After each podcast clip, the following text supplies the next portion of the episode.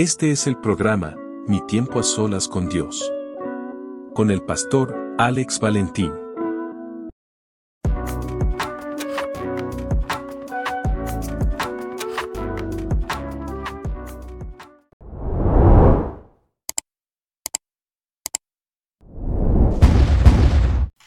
Dios te bendiga y Dios te guarde en esta mañana, iglesia. Hoy comenzamos una nueva serie que le hemos titulado Sin Límites. Sin Límites. Pero yo quiero tener algo claro contigo en esta mañana porque puede ser como que un tema medio controversial. Pastor, ¿qué usted me quiere decir? Que yo tengo que vivir mi vida sin límites. Si te digo que vivas tu vida sin límites, te estaría diciendo que vivas una vida desenfrenada. Una vida como te dé la gana. Porque nosotros tenemos que tener claro que aquí en la tierra todo tiene un límite. Los padres le ponen un límite a sus hijos. Los abuelos le ponen límites a los nietos. Cuando estamos guiando, hay un límite en la velocidad. Cuando yo me paso del límite y mi esposa anda conmigo, la encuentro orando. Ay, padre, perdónalo. Yo sé que te bajaste porque ya le está en exceso de velocidad, ya tú te fuiste. Porque donde hay abundancia de pecado, tú no puedes estar. Señor, no me dejes a mí. Cuídame a mí. El sinvergüenza es este. Que en vez de un zapato parece que tiene un bloque en el pie. Como seres humanos, como personas, tenemos límites. ¿Cómo le decimos a los demás? No te pases de la raya, porque si te pasas de la raya. Yo, era, yo, yo decía esto más cuando no tenía el Señor. De vez en cuando se me zafa. Pero cuando no tiene el Señor le decía, si cruzas la raya, la bofetada que te voy a dar, te va a durar más que un un viejo. Tenemos límites en la vida. Pero ¿qué quiere Dios? Dios quiere que le sirvamos a Él sin límites. Por eso yo quiero retarte en la mañana de hoy. Yo quiero retarte en esta mañana. ¿A qué? A que vayamos más allá de los límites. Y durante el mensaje va a entender a lo que yo me refiero. Tenemos que es clave recordar permanentemente la asignación que Dios nos ha dado. ¿Cuál es esa tarea? ¿Cuál es la asignación de parte de Dios? Ir por todo el mundo y hacer qué? Predicar el Evangelio. Lo que tenemos que entender es que la tarea que Dios nos ha asignado es más grande que nuestras posibilidades naturales. El llamado de, mira, yo siempre he dicho que si el llamado de parte de Dios a tu vida, escucha esto, este Willow, si el llamado de Dios para nuestra vida no nos da temor, no nos causa miedo, el llamado no es de Dios. ¿Y por qué lo digo? Porque cuando Dios nos llama a hacer algo en específico, lo primero que decimos es, yo, yo no sirvo para esto. Yo no puedo con esto. Mi esposa se reía porque el primer episodio que grabamos del programa que estamos haciendo, eh, yo dije, yo compartiendo con el pastor David, le dije, yo no sé por qué Dios me llamó a ser pastor. Si lo menos que yo quiero es relacionarme con la gente. El americano dice, I'm not a people's person. Yo no soy, yo no soy una persona muy social. Yo estoy bastante amargado.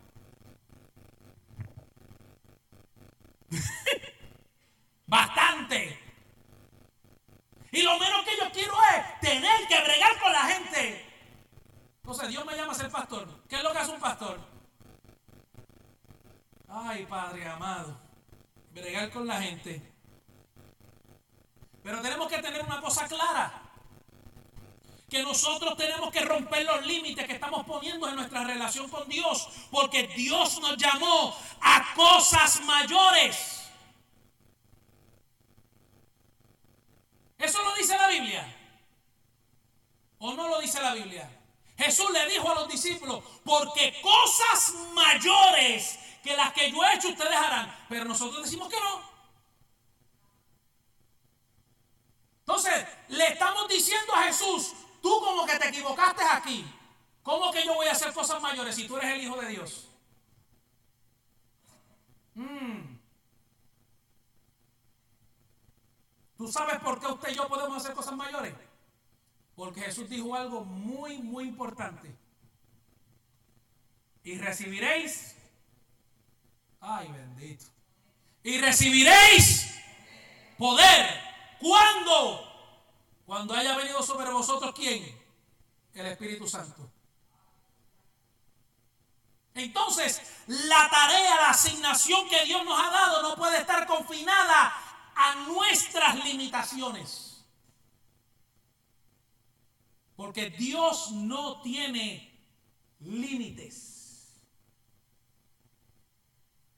No puede estar confinada a mi trasfondo, lo que yo era antes. No puede estar eh, eh, eh, confinado, atado a la cultura. Debemos de admitir una vez por todas que estamos en un reino sin límites. Cuando decimos, no lo puedo hacer, ¿sabes por qué decimos eso? La respuesta es bien fácil. Cuando Dios te dice, haz tal cosa. Willow contaba de que se compró ¿Qué te compraste para ti un relleno y le compraste de church a otra persona? Willow pudo haber dicho, no puedo, no tengo quizás el dinero. Pero ¿quién te dijo a ti que esto depende de ti? ¿Quién te dijo que esto tiene que ver contigo? Si se supone que ya no vivo yo, que Cristo vive en mí y que los 8 o 9 pesos que Willow gastó allí no es dinero perdido. Porque es fácil pararte la frente a alguien, yo lo he dicho tantas veces, y decirle, no te preocupes, el Señor proveerá, vamos a estar orando. Y tú con 9 pesos en el bolsillo para comprarle un pollo en church. Hechos 1.8 que estábamos hablando, Jesús está hablando con sus discípulos cuando le dijo, pero recibiréis poder cuando haya venido sobre vosotros el Espíritu Santo, ¿para qué? Y me seréis testigos en Jerusalén, en Judea, en Samaria y hasta lo último de la tierra. Pero yo te tengo una pregunta. Porque leemos esto y nos emocionamos. Wow, el Señor nos llamó, el Señor nos capacita, el Señor nos llenó de su Espíritu Santo, el Señor nos llena de poder. Pero algo ocurrió. Y yo te tengo, luego de leerte ese verso, yo te tengo una pregunta, iglesia. ¿Qué nos detuvo? ¿Qué nos detuvo? Algo ocurrió en nuestro camino que nos detuvo. Ya no le hablamos a nadie. Ya no le decimos nada a nadie. Ya ni siquiera nos atrevemos a decir Dios te bendiga.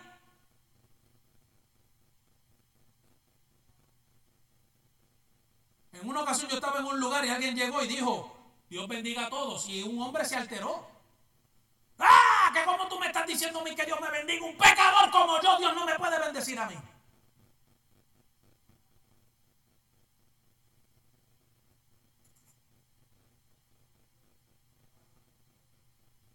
Tengo alguien en las redes sociales que, recientemente me escribió. Eh, ese Dios a mí no me sirve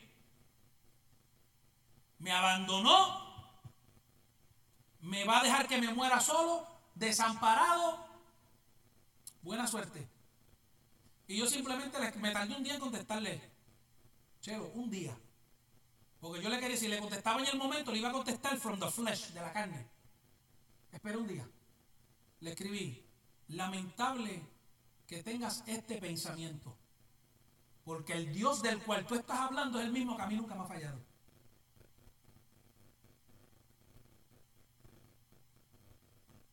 Dios a mí nunca me ha abandonado.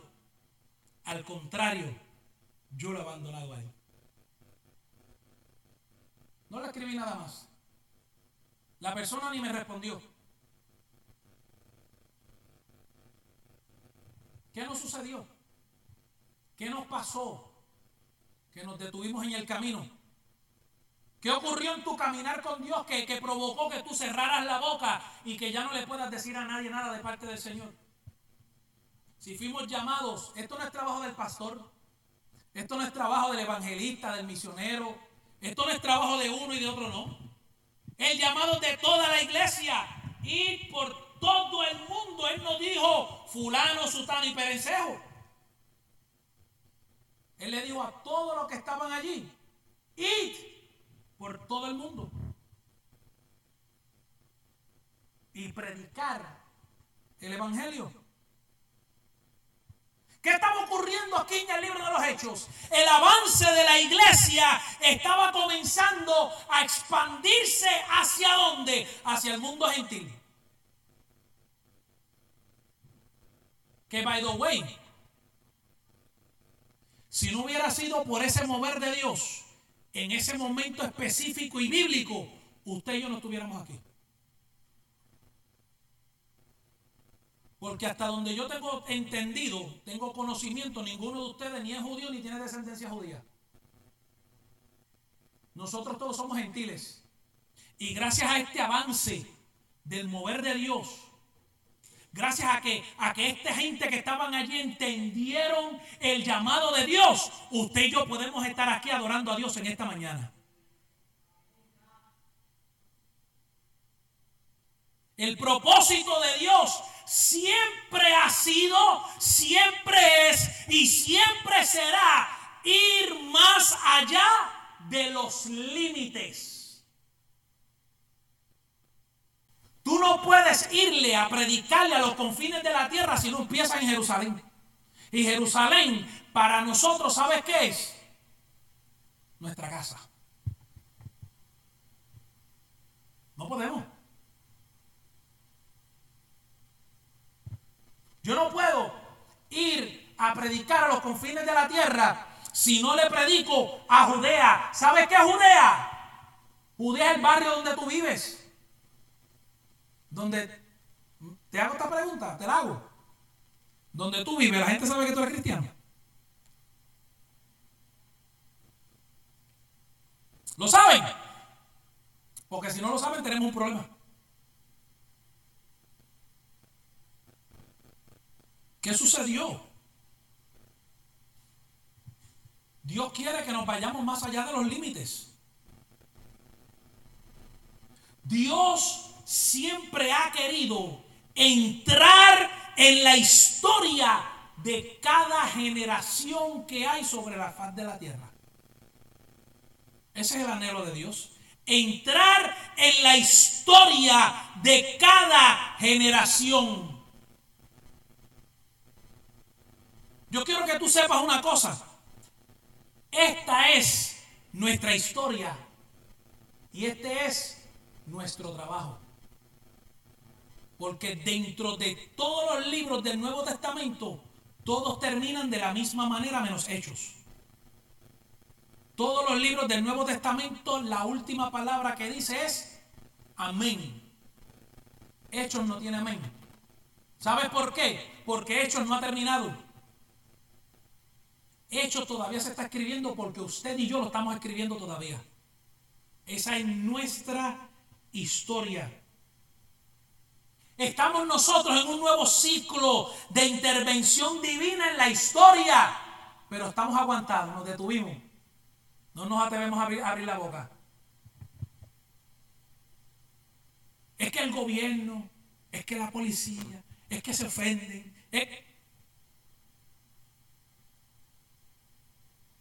Mira, iglesia, tú te preocupas más. No tú, voy a cambiar ese término. Nosotros, vamos a incluirme.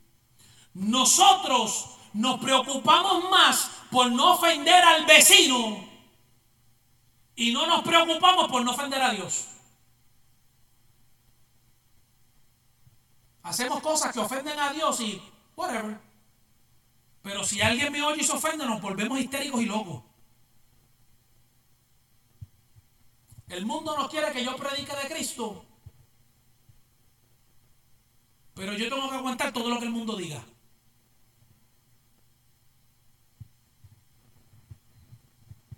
El mundo quiere que yo lo respete a ellos, pero el mundo me falta respeto todos los días. ¿Sabes cuál es la diferencia conmigo? Que mientras esta isla de Puerto Rico tenga libre expresión, yo voy a seguir diciendo lo que la gente no quiere escuchar. Sin problema ninguno. Yo se lo he dicho anteriormente.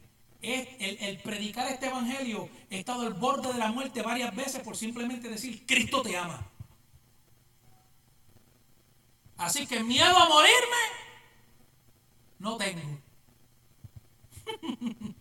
Ay, no, si detrás del micrófono cualquiera es guapo.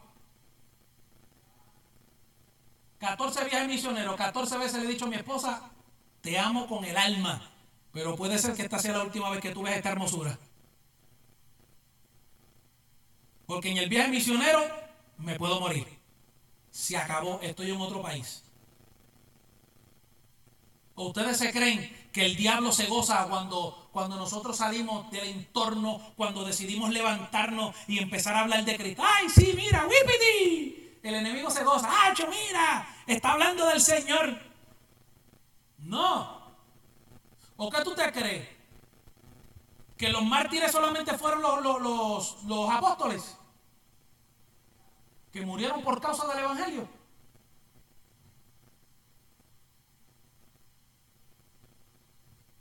O a ti ya no hay gente que, que, que, quizás físicamente no lo han hecho, pero socialmente ya te mataron. ¿Que tú te metiste qué? ¿Que tú te metiste, tú te metiste con esos locos a la iglesia? A tú no me hables más. Se acabó. O sea que yo era bueno para compartir el, ron, la cerveza, la droga, el cigarrillo. Pero ahora no soy bueno para compartir a Cristo. Mire hermano, nunca se alarme porque alguien se desasocie de usted por usted servirle a Dios. No se alarme, no se moleste por eso. ¿Sabe lo que Dios está haciendo? Dios está sacando las impurezas que te rodean. Date tranquilo. No te desesperes. Yo pasé mucho tiempo desesperado. Señor, se están yendo buenos amigos. No eran buenos nada. Con los años, con el tiempo, me di de cuenta, wow, había alguien en el camino mucho mejor que aquel que yo lloré tanto. Tenemos que aprender a ser facilitadores de esta intervención divina. Tenemos que aprender a abrir el ciclo. Dios usará personas. Eso hasta el día de hoy no ha cambiado, iglesia. Dios desde el comienzo de la creación está usando al ser humano. Lo que tú tienes que preguntarte es, Dios, ¿cómo tú me vas a usar a mí? Esa es la pregunta que tenemos que hacernos. No es cómo tú vas a usar a fulano, a sutano, a pereceo. No, no, no, no. ¿Cómo me vas a usar a mí?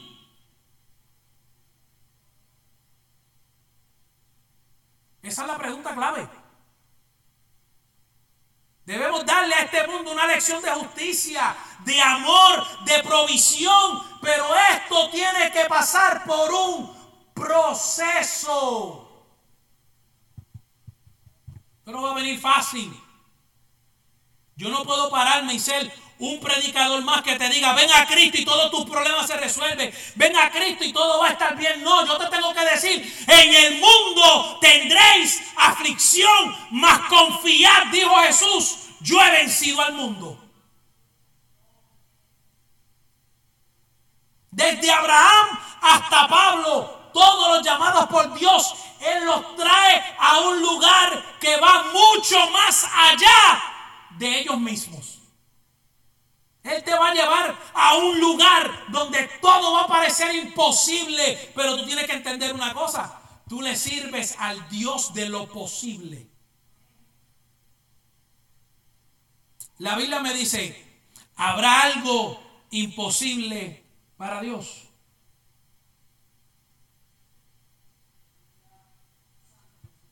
utilizó a Pablo para decirle a la iglesia de su generación. Filipenses 1:12, quiero que sepáis, hermanos, que las cosas que me han sucedido han redundado más bien para el progreso del Evangelio. ¿Saben lo que es? Que por predicar a Cristo te metan preso y no a cualquier, no a cualquier parte de la cárcel, te metan al calabozo más profundo de aquel lugar. Después que te habían dado una pela, yo quiero que tú te vayas en un viaje conmigo en esto. Me voy a poner bien gross, bien asqueroso. Vete en una película conmigo. Te dieron una pela. Te amarraron de manos y piernas. Te encerraron en el calabozo de más adentro. ¿Por qué la Biblia trae este punto? Porque tú tienes que entender que en el calabozo de más adentro era lo último del lugar. Donde allí no entraba la luz, donde no entraba la luz del sol ni de la luna, donde no entraba el aire, donde todo el mundo se hacía sus necesidades encima porque todos estaban amarrados. Ahora imagínate la peste que tenía que haber en aquel lugar. Ellos están con heridas en la piel, la piel está abierta. Ahora debe de haber una infección que se mete en ese cuerpo. Añádele cucarachas, ratones, gusanos. ¿Le seguimos añadiendo la lista?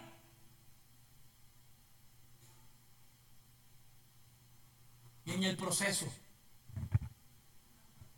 uno se mira al otro. Ay, Pablito, por predicar a Cristo. Mira dónde nos han metido por hacerle caso a Jesús. Y es que yo me tengo que imaginar a Pablo. Chacho, Sila, ¿te duele el cuerpo? Si Silas como yo, le va a contestar lo que yo siempre digo, me duele esta la.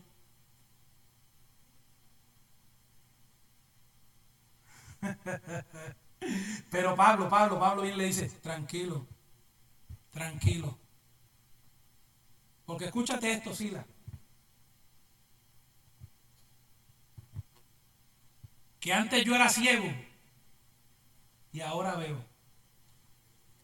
Y después que le dice eso, empieza a cantarle, la luz divina que me dio Jesús, cuando por la fe Él me salvó. Y Silas allá se, se inyecta de esa palabra. Eso no lo dice la historia bíblica, lo estoy diciendo yo. Y la Biblia declara que comenzaron a cantar y a adorar a Dios. ¿Y qué ocurrió? Se fueron a los límites. Y no permitieron que su circunstancia tomara control de lo que Dios había hecho en la vida de ellos. ¿Y qué dice la Biblia que ocurrió? Se estremeció el lugar, se cayeron las cadenas y por aquí que nos vamos. Porque tú tienes que entender que la situación que tú estás pasando no es por ti. Aquí tú no eres el importante de la película. Es que en medio de tu situación Dios va a salvar a alguien. Pero te tiene que utilizar a ti en un proceso. ¿A quién salvó? Al carcelero. Y el carcelero declaró algo. Yo y mi casa de hoy en adelante serviremos a Jehová.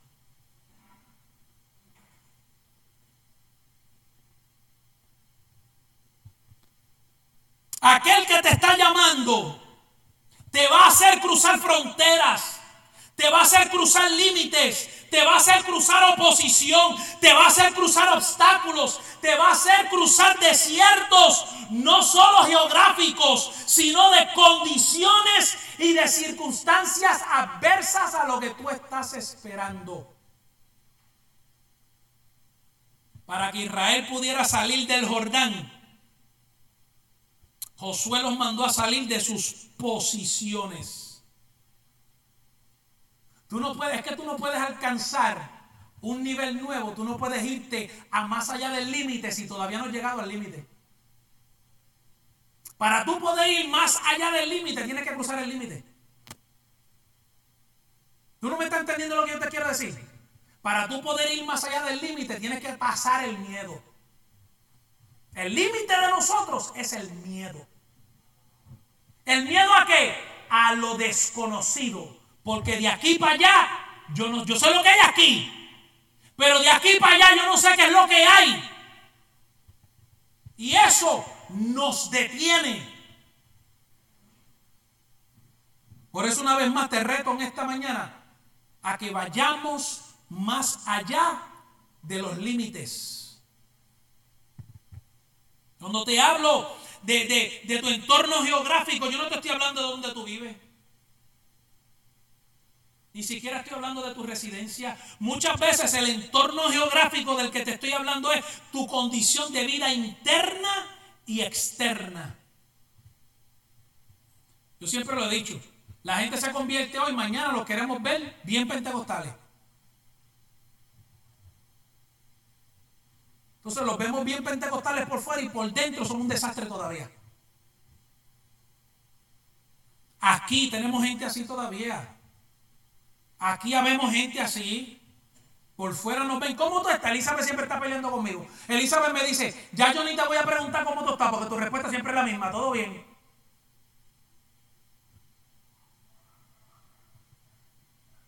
¿Cómo está, pastor? ¿Todo bien? Hacho, pastor, pero se, se te nota en la cara.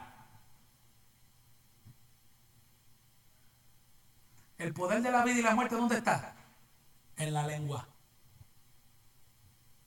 Me puede preguntar mil veces, ¿cómo está? Todo bien. Aunque, aunque cuando me levante necesito una grúa que me ayude a levantarme y, y cuatro que me ayuden a caminar. Pastor, te están cargando, pero ¿cómo tú estás? Todo bien. Tenemos que dejar el miedo. Tenemos que dejar el qué dirán. Tenemos que, tenemos que procurar que haya un cambio que sea interno. Porque tenemos que entender una cosa, yo acepto a Cristo hoy. No significa que ya mañana lo reflejo. Yo no sé por qué nosotros no podemos analizar esto y lo hacemos tan difícil. Se convierte una persona hoy y mañana lo queremos ver santificado. Es un proceso. Dale tiempo, cógelo con calma. Despacito. Y no es el despacito de, de Lifonsi. Despacito, con calma. ¿Sabes lo que deberíamos de hacer en vez de estar, macho chico, pero tú no te convertiste ayer, sí? ¿Por qué sigues usando esa misma ropa? Porque no tengo más ninguna.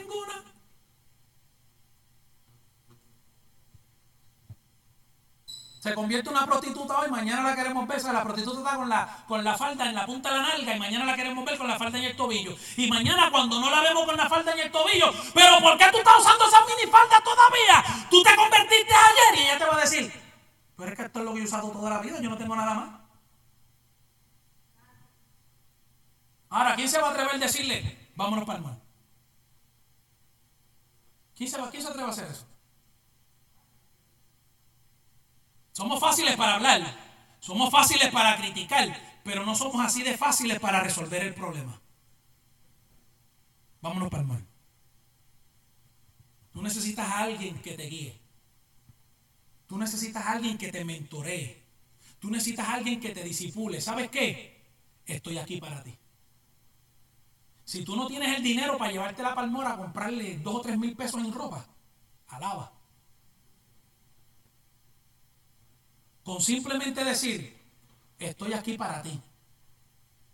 Siéntate conmigo. Yo me voy a convertir en tu protector, en tu protectora. Siéntate conmigo. No, señalamos. Entonces, por eso que los vemos que se convierten y a los dos o tres meses. ¿Allí qué pasó? Se fue. Porque esperamos que el cambio que hubo interno, que es repentino, así mira, sea así de repentino en lo externo. En lo externo toma tiempo. Escucha bien, iglesia. En lo externo toma tiempo. Yo me, a mí me encanta. A mí me encanta.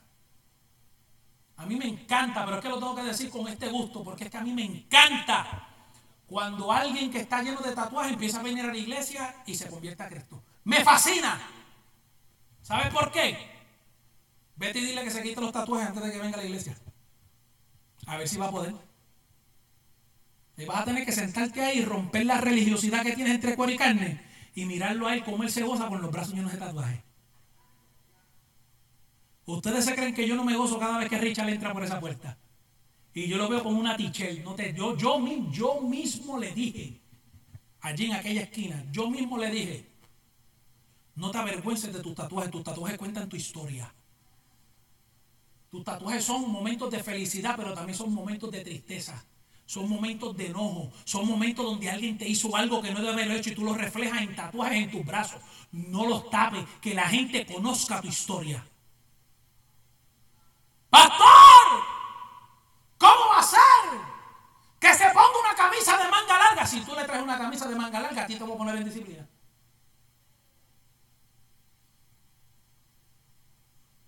Tenemos que dejar aquello de que no, que es que yo tengo que proyectar una imagen. Mire hermano, la imagen externa no vale nada si la de adentro es un desastre. No vale nada. Mira, Chelo llegó hoy y dije, vaya, Chelo parece un modelo. No le dije fui, fui porque andaba con la esposa. Si hubieran dado solo, le hago.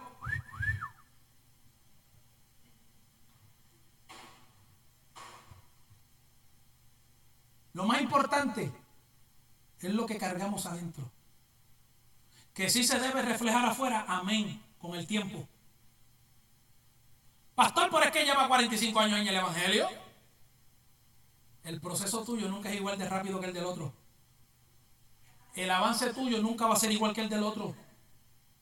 Tú quieres que la gente tenga paciencia contigo, pero no tenemos ninguna con nadie. Hay una cantante que dice, aguanta un poco más. Aguanta.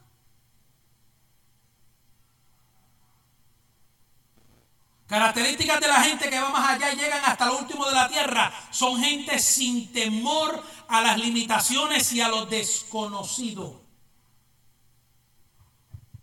En Pedro, en Pedro, en Mateo 14, 25 al 31, hay una historia con Pedro.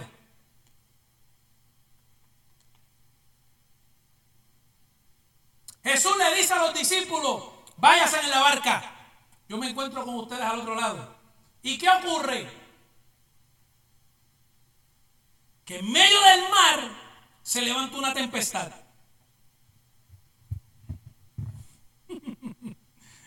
Somos fáciles criticando a Pedro, pero si tú hubieras estado allí, Pedro, Pedro y los discípulos dijeron, un fantasma. Usted y yo, como somos tan cristianos, hubiéramos dicho, un demonio. ¡Un fantasma! ¿Y quién venía caminando por la cima de las aguas? Jesús. Pedro yo no sé si tú sabías que nosotros, nosotros, yo, ustedes no. Pero nosotros los bocones tenemos un problema. Que cuando abrimos la boca ahora tenemos que respaldar lo que dijimos. Pedro fue el que abre la boca, bien intrometido y me dice, ¿quién es? Jesús, si eres tú, haz que yo vaya donde ti. Vente. Vente. Mire, por favor, iglesia. Vamos a ser realistas. Pedro era, Pedro era guapo. Pero cuando él sacó el primer pie fuera de la barca, él tuvo que haber tocado el agua primero.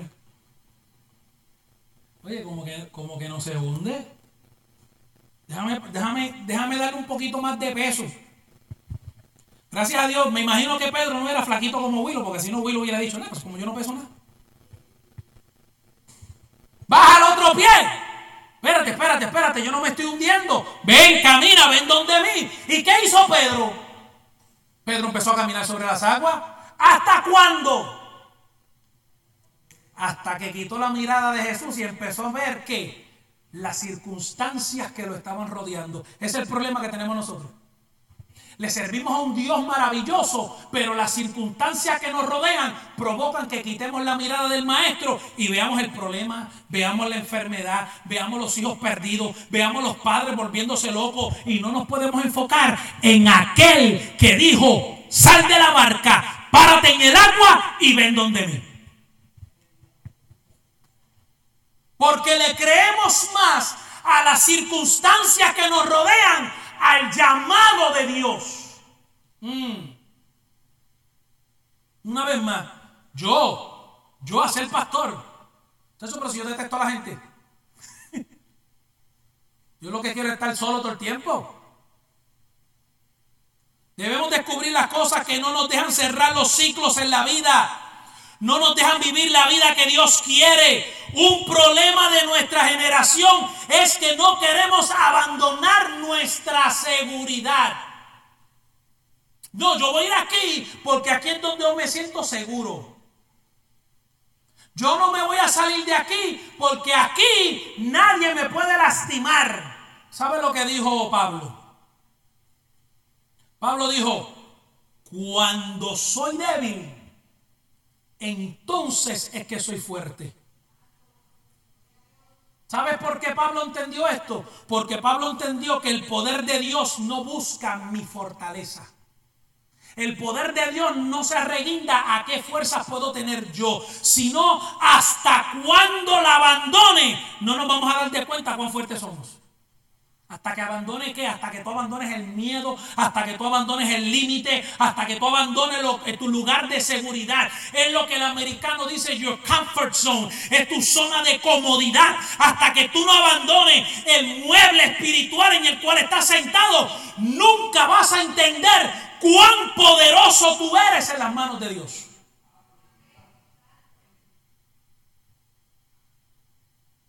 Gente que esté dispuesta a salir de su entorno, a salir de la barca, porque ¿sabes cuál es el problema de seguir en la barca? El problema de seguir en la barca es que disminuye la posibilidad de poder lograr algo. Mientras Pedro caminó sobre las aguas, aquellos estaban pensando de que el agua se está metiendo dentro de la barca.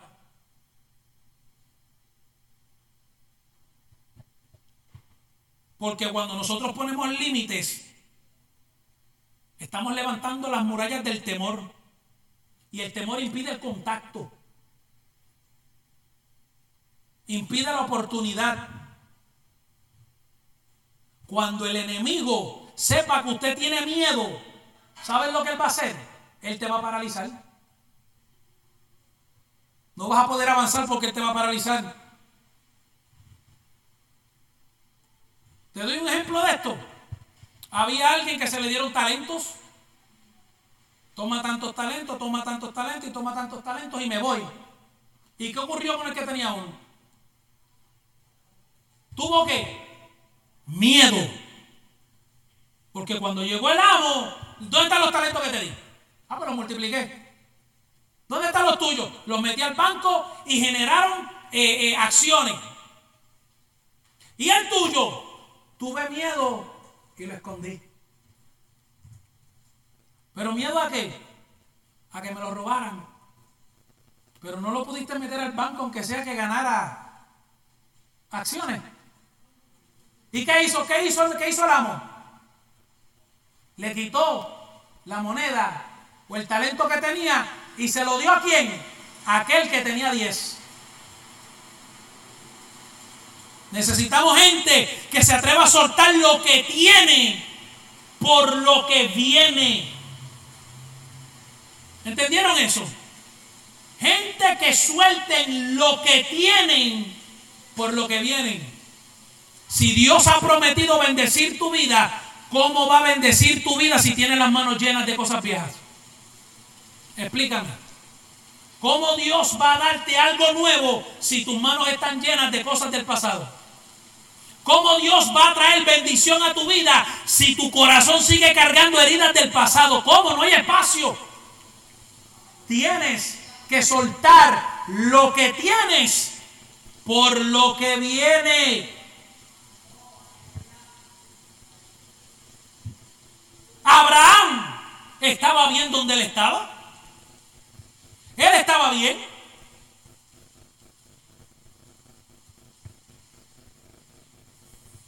Pero ¿qué le dijo Dios? Sal. ¿De dónde? De tu casa y de tu parentela. Sal. Suelta lo que tienes. Hello. Abraham tuvo que haber dicho, ¿hacia dónde? Porque la Biblia da una respuesta. Hacia el lugar que yo te mostraré. Pero él tuvo que soltar lo que tenía por lo que venía. Y cuando llegó al lugar, la Biblia nos enseña que todo lo que Abraham abandonó, Dios se lo dio multiplicado.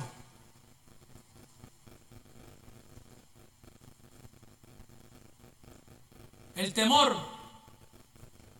provoca ser desafiados, a dejar de ser lo que percibo ser, que no estoy seguro de poder ser. Siempre ese va a ser el desafío. ¿Quién yo? Yo no puedo. Yo no tengo fuerzas para eso. ¿Por qué no llaman al otro? Mira que él está más capacitado. Esto no significa que le estás dando muerte a la promesa de Dios a tu vida. Mira, Dios le prometió descendencia a Abraham. Eso es lo que enseña la Biblia, ¿verdad, pastora? Pero dentro del desespero, la esposa de Abraham estaba ya entradita en años y le dice, yo no puedo darte un hijo, acuéstate con mi sierva. Entiendo una cosa, no me vengas a decir que Abraham fue un adúltero, porque dentro del concepto bíblico del tiempo, esto se hacía. Acuéstate con mi sierva y tienes descendencia. El problema es que luego que nace Ismael, ese no era el hijo de la promesa. Y ahora Abraham, por no saber esperar en Dios, qué ironía, el padre de la fe. Seguimos siendo hombres Seguimos siendo seres humanos y fallamos y nos desesperamos. Ahora Él tiene que abandonar lo que tiene. Pero la preocupación de Abraham no era abandonar a Ismael, era abandonar la promesa de Dios sobre su vida.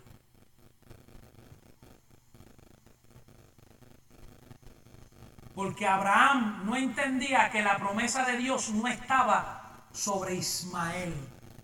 Estaba sobre el hijo que él le daría. Y ahora Abraham tiene que abandonar lo que tiene, tiene que abandonar a Ismael y empezar a caminar hacia lo desconocido. ¿Tú quieres saber si Abraham aprendió la lección? ¿Tú quieres saber si Abraham aprendió a confiar y a depender de Dios? Porque el panorama es distinto cuando viene Isaac.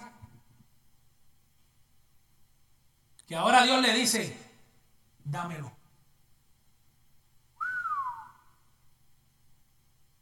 En ningún momento encontramos que Abraham ahora titubió.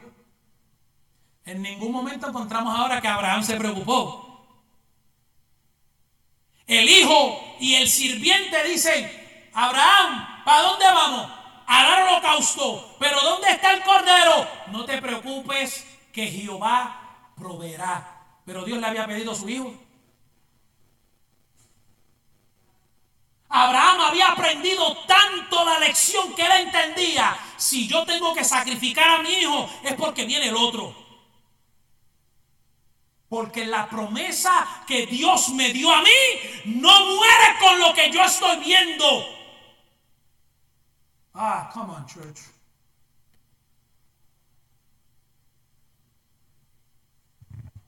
Primero él pensaba que la promesa moría con Ismael, pero ahora él sabía que la promesa se ganaba con Isaac. Y la fe que Abraham obtuvo luego de la lección con Ismael lo provoca que a levantar el cuchillo, intentar matar a su hijo y cuando el cuchillo está descendiendo, cuando el cuchillo está bajando, el ángel le grita, detente.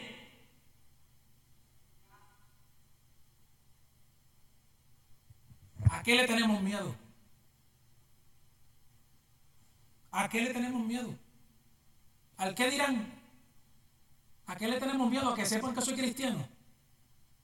¿A qué le tenemos miedo? ¿A que sepan que estoy en contra de lo que este mundo aplaude? ¿A qué le tenemos miedo? ¿A ser distintos?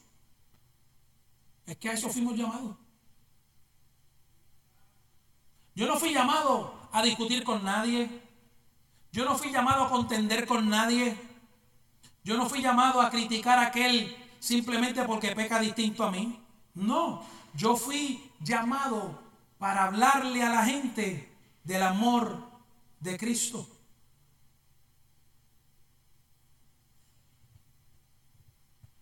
Yo fui llamado a comenzar a vivir una vida sin límites. Ponte de pie.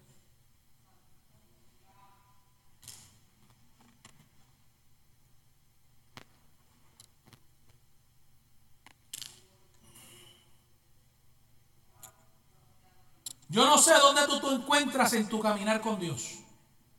No lo sé. No sé.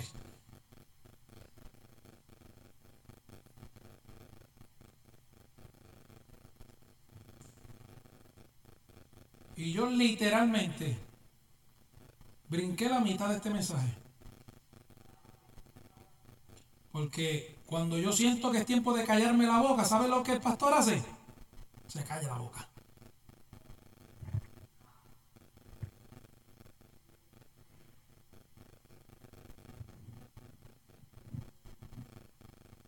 El Evangelio tiene que avanzar, tiene que expandirse. El Evangelio hay que predicarlo. Y si Dios, y si Dios una mula para que hablara, significa que no la puede usar para poder predicarle a los demás, pero Él no creó los animales para que le predicaran a la gente. Él creó a la gente para que le predicara a la gente. Y si usted está aquí en esta mañana, Y si ustedes nos están viendo a través de las redes sociales es porque Dios te ha llamado. Dios te ha escogido. Y aunque tú no lo creas, Dios te ha estado preparando para que tú salgas del límite y te tires a lo desconocido.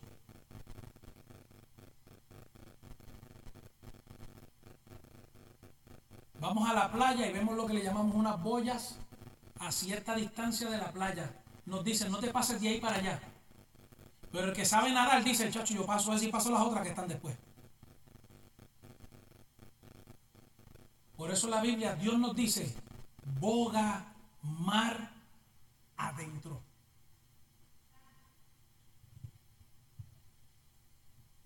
Todos tenemos metas. Todos tenemos metas. Y estamos trabajando para alcanzar la meta. Pero vemos que no hay avance. Cambia el plan. Cambia la estrategia. Hazlo de una manera distinta. Muévete. Cambia la estrategia. Ay, no, pastor, pero es que ya, ya yo tengo 160 años. Ya mi tiempo se acabó. Pero ¿y quién te dijo a ti que en este caminar la edad es un límite? El límite lo estoy poniendo yo.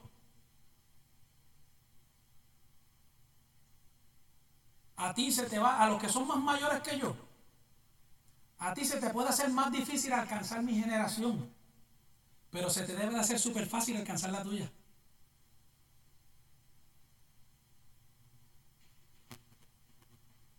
Yo tengo 46 años. Mi generación es mi generación, los de 46. El que tenga 60 se le hace difícil alcanzar la mía porque no nos entiende. Y nuestra generación no entiende a los que tienen veintipico. Porque estos sí que son extraterrestres.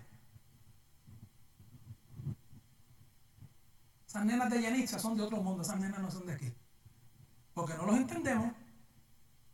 Si sacáramos tiempo para poder entendernos, nos daríamos de cuenta que están pasando por lo mismo que nosotros pasamos. Desde otro punto de vista. Pero están pasando por lo mismo.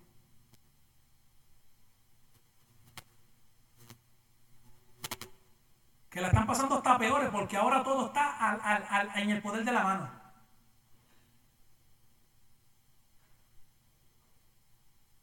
Pero nosotros somos fáciles criticándonos. Somos fáciles criticando a las nenas de Yenitza. Las tomé de ejemplo, las amo. Pero no. Son iguales a nosotros. No nos entendemos. ¿Por qué? Diferente generación.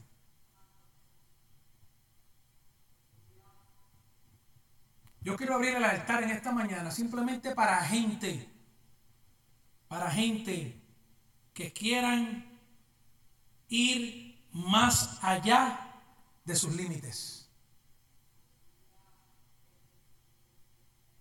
Ustedes me conocen, yo no me, yo no me extiendo en un llamado. Para gente que quieran ir más allá de lo que su mente le puede decir que pueden llegar. Este llamado es para gente que quiere ser gente del reino. Gente del reino. Que no tengan miedo a salirse de la barca cuando Cristo los llama.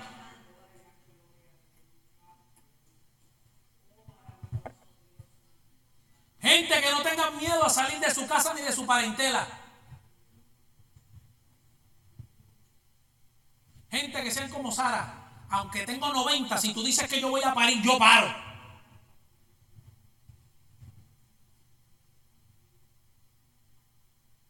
A gente que se atrevan a hacer lo imposible.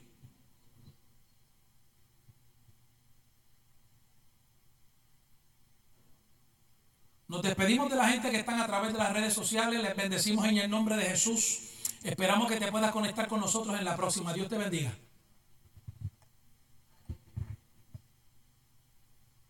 Mi tiempo a solas con Dios es auspiciado por Iglesia del Dios Viviente con el pastor Alex Valentín. 787-245-4393. Iglesia La Voz de la Zarza Ardiente con el pastor David Soto.